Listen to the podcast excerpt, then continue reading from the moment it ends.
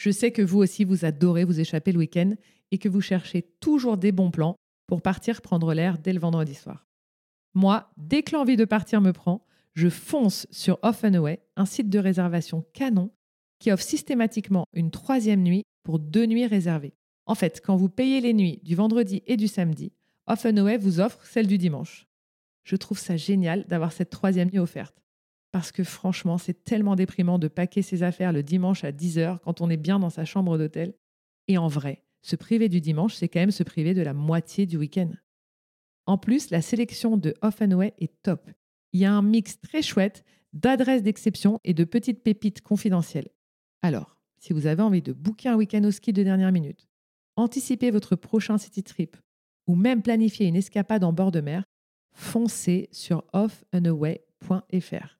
Avec plus de 170 hôtels en France et en Europe, je sais que vous allez trouver votre bonheur. Et attention, comme si la troisième nuit offerte n'était pas déjà assez, avec le code Beauvoyage 10, vous bénéficiez de 10% de réduction sur votre prochaine escapade.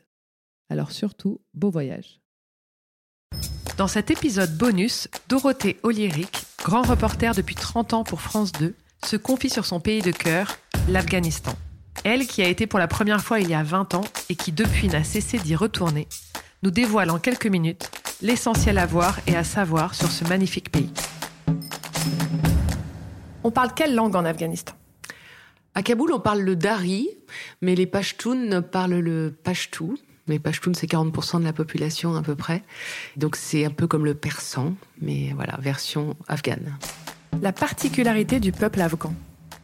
Très hospitalier. Qu'est-ce qui distingue Al-Qaïda des talibans qui ont pris le pouvoir en Afghanistan?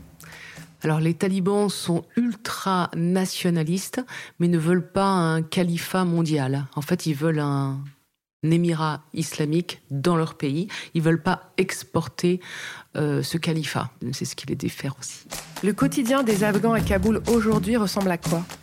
Alors c'est pas la même chose si, si on parle des femmes ou des hommes. Le quotidien des femmes, hélas, c'est de rester principalement à la maison et de se sentir prisonnière et de dépérir abandonné du monde. Et hum, le quotidien des hommes euh, n'a rien à voir. Euh, la ville euh, grouille de monde, de travail. le visage de Kaboul a changé. La ville est plus propre, étonnamment. Il y a beaucoup de construction, il y a beaucoup de, beaucoup de changements. Mais alors pour les femmes, c'est un enfer. Comment elles vivent aujourd'hui, celles que tu as rencontrées, toi? Juste enfermées? Alors, il faut savoir que 60% des femmes en Afghanistan ont perdu leur travail. Euh, ce qui veut dire qu'il y a 40% des femmes qui sont effectivement enfermées euh, à la maison en train de devenir euh, dingues, hein. désespérées surtout, oui. De quoi vivent-ils en majorité?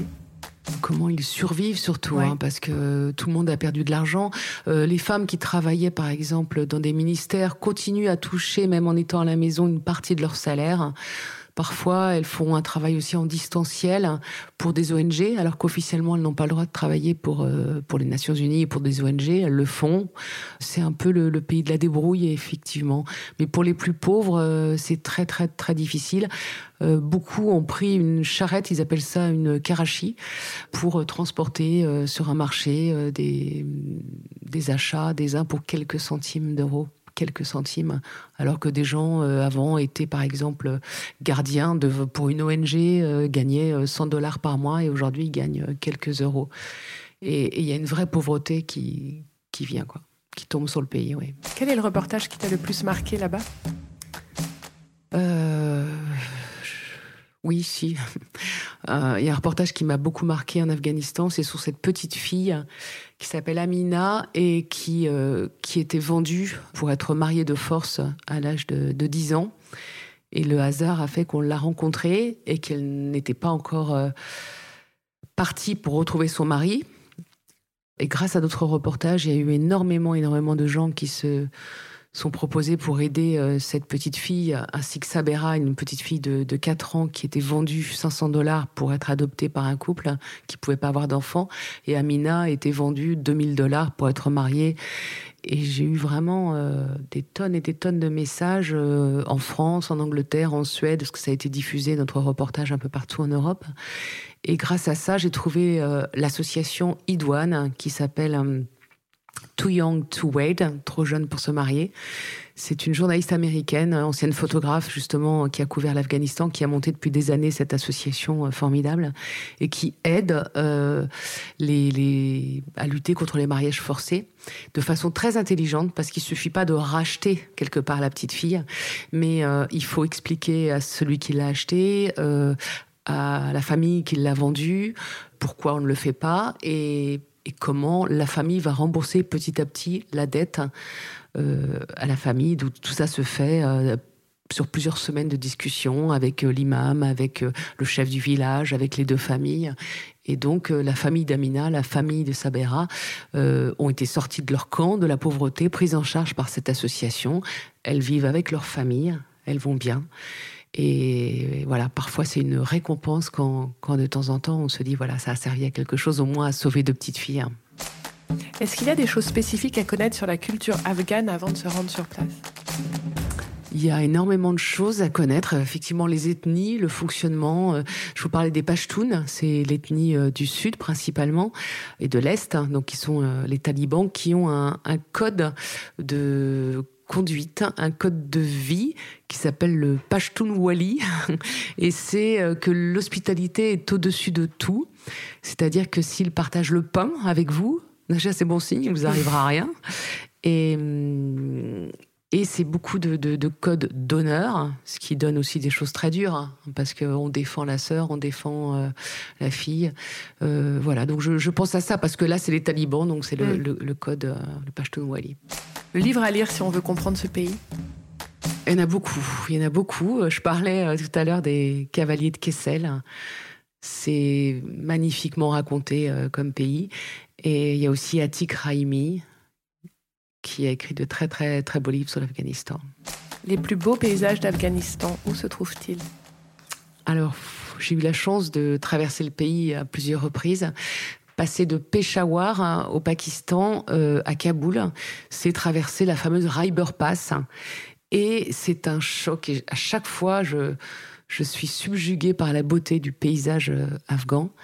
Euh, ces falaises, ces, ces montagnes, un ciel très bleu, des vallées vertes, ces trois couleurs, voilà, le, ciel bleu éclatant, les, les montagnes pointues qui se détachent dans un marron et une vallée verte.